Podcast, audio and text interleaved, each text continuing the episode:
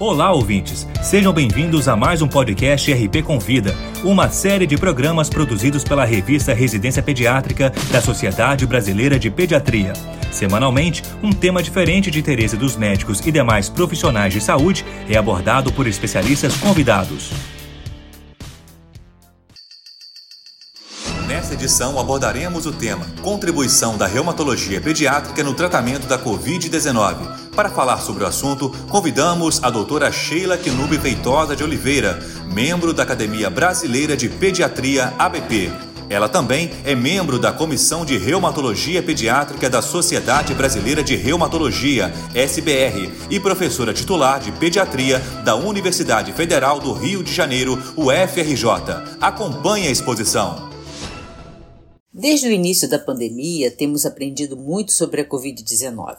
Se desde o início tivéssemos os conhecimentos atuais e iniciado o tratamento no momento certo, dirigido para as manifestações fisiopatológicas, provavelmente muitas mortes teriam sido evitadas. Na maioria das vezes, independentemente das manifestações iniciais, o sistema imune costuma funcionar muito bem, neutralizando o vírus e o paciente não corre risco de vida. Para que o sistema imune haja de modo eficiente e seguro, é necessário haver um equilíbrio entre a intensidade intensidade e a duração da ativação do sistema imunológico. Os casos graves de Covid-19 ocorrem em uma minoria dos pacientes. Na maioria das vezes, está ligada a uma resposta imunológica exagerada, gerando um estado hiperinflamatório caracterizado por liberação excessiva de citocinas. Este fenômeno, denominado de Síndrome de Tempestade de Citocinas, se não for tratada imediatamente e de forma adequada, poderá evoluir com insuficiência de múltiplos órgãos e morte. Tempestade de citocinas pode ocorrer em doenças reumatológicas imunomediadas, tais como artrite idiopática juvenil sistêmica, lúpus eritematoso sistêmico e doença de Kawasaki, mas também em neoplasias, mutações genéticas e outros tipos de infecções. A reumatologia pediátrica contribuiu de modo significativo para o progresso do tratamento da Covid-19 ao perceber as semelhanças entre os fenômenos decorrentes da tempestade de citocinas na fase secundária da Covid-19 e na síndrome de ativação macrofágica das doenças reumatológicas. A causa mais comum de síndrome de ativação macrofágica é a artrite idiopática juvenil sistêmica, onde 10% das crianças podem apresentar esta complicação e que pode ser letal, principalmente se não for reconhecida e tratada a tempo. Atualmente, Existem critérios de classificação que auxiliam no diagnóstico da síndrome de ativação macrofágica e os protocolos de tratamento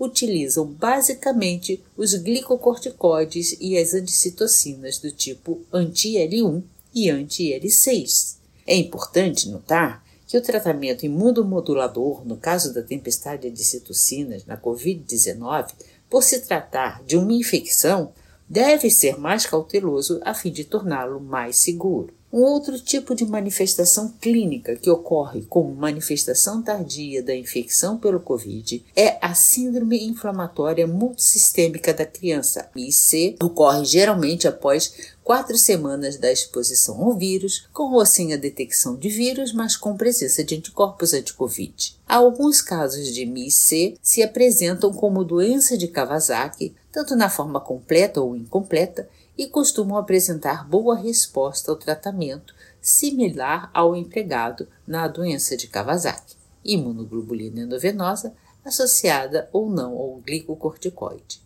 Assim, dependendo das características específicas de cada paciente, o tratamento deve ser individualizado.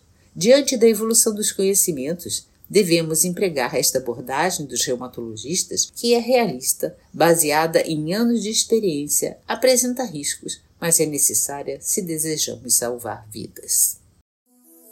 Essa foi a doutora Sheila Quinube Feitosa de Oliveira falando sobre contribuição da reumatologia pediátrica no tratamento da Covid-19. Para ouvir todos os podcasts, acesse a página da revista Residência Pediátrica na internet o endereço é residenciapediatrica.com.br barra mídia barra podcast. Residência Pediátrica, a revista do pediatra.